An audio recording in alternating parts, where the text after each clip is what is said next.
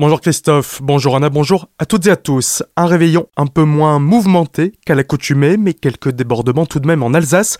Dans la nuit du passage à la nouvelle année, peu après minuit à Célestat, des policiers remarquent des barrières au milieu de l'avenue Poincaré. En voulant les retirer, ils ont été pris pour cible par des personnes qui leur ont tiré dessus avec des mortiers. Après une poursuite, ils sont parvenus à les interpeller. Le mineur ayant tiré habitant Célestat a été placé en garde à vue et sera convoqué devant le juge des enfants, tandis qu'un second individu arrêté avec un mortier a été relâché. À Colmar également, quelques échauffourées avec les forces de l'ordre ont émaillé la nuit de la Saint-Sylvestre. Près d'une dizaine de véhicules ont été incendiés dans le quartier ouest de la ville ainsi que plusieurs bennes et poubelles. Les policiers présents sur le terrain ont été ciblés à plusieurs reprises par des mortiers ou des pierres. Aucun d'entre eux n'est blessé, mais trois de leurs voitures ont été dégradées.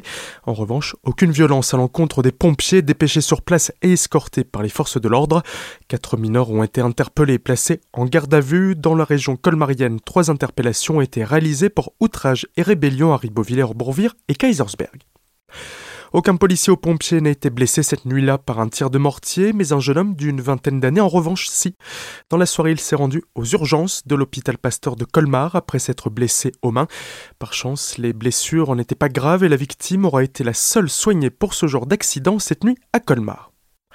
Une autre personne s'est blessée dans la cité de Bartholdi lors du réveillon, plus gravement cette fois-ci. Ce mineur est arrivé aux urgences samedi matin vers 7h suite à une chute du deuxième étage. Alcoolisé et grièvement blessé, il a dû être intubé et placé en réanimation. Son cas s'est légèrement arrangé mais le pronostic vital reste engagé. Dans le Barin, beaucoup ont eu recours aux autotests pour le coronavirus avant le réveillon, mais ont boudé les éthylotests. Sur tout le département, 16 personnes ont été amendées pour conduite en état d'ivresse, dont 10 avec plus de 0,8 g d'alcool par litre de sang, ce qui a entraîné une perte de leur permis. Des chiffres en nette diminution par rapport aux années précédentes, notamment grâce à la fermeture des discothèques ainsi que celle des bars et restaurants de manière anticipée. Retour de balade en hélicoptère, samedi après-midi, une randonneuse accompagnée de son fils a perdu connaissance alors qu'elle se trouvait à Zondernach, au sommet du Petit Ballon. Des pompiers spécialisés montagne l'ont rejointe par la voie terrestre tandis que deux gendarmes et un médecin se sont rendus sur place en hélicoptère. La victime a ensuite été transportée par les airs jusqu'à l'hôpital de Colmar. Lors de son évacuation, son état était stable et le pronostic vital non engagé.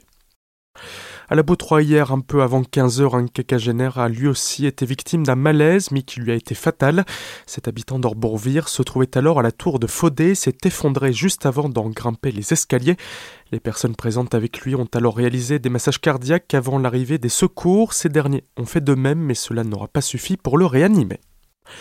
Des records de chaleur en Alsace ce 1er janvier. Cela ne vous aura sûrement pas échappé depuis plusieurs jours. Les températures sont plus que clémentes pour la saison. Ce samedi, il a par exemple, fait 13 degrés 7 au Markstein, ce qui dépasse le dernier record de 13 degrés 2 datant de 20 ans. Même constat au Lac Blanc avec 15 degrés 5, record battu d'un degré établi en 2016.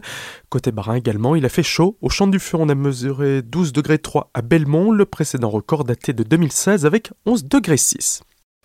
Et puis un mot de sport pour finir avec la fin de l'aventure en Coupe de France pour le Racing Club de Strasbourg. Les Alsaciens se sont déplacés hier à Montpellier pour les 16e de finale mais ne sont pas rentrés avec une victoire. Ils s'imposent sur la pelouse hérotaise 1 but à 0 et ce malgré l'obtention d'un penalty manqué par Diallo. Les Strasbourgeois sont donc éliminés de la compétition. Tout de suite, le retour de la matinale avec Christophe et Anna. Passez une excellente journée à l'écoute de votre radio et très belle année sur Azure FM.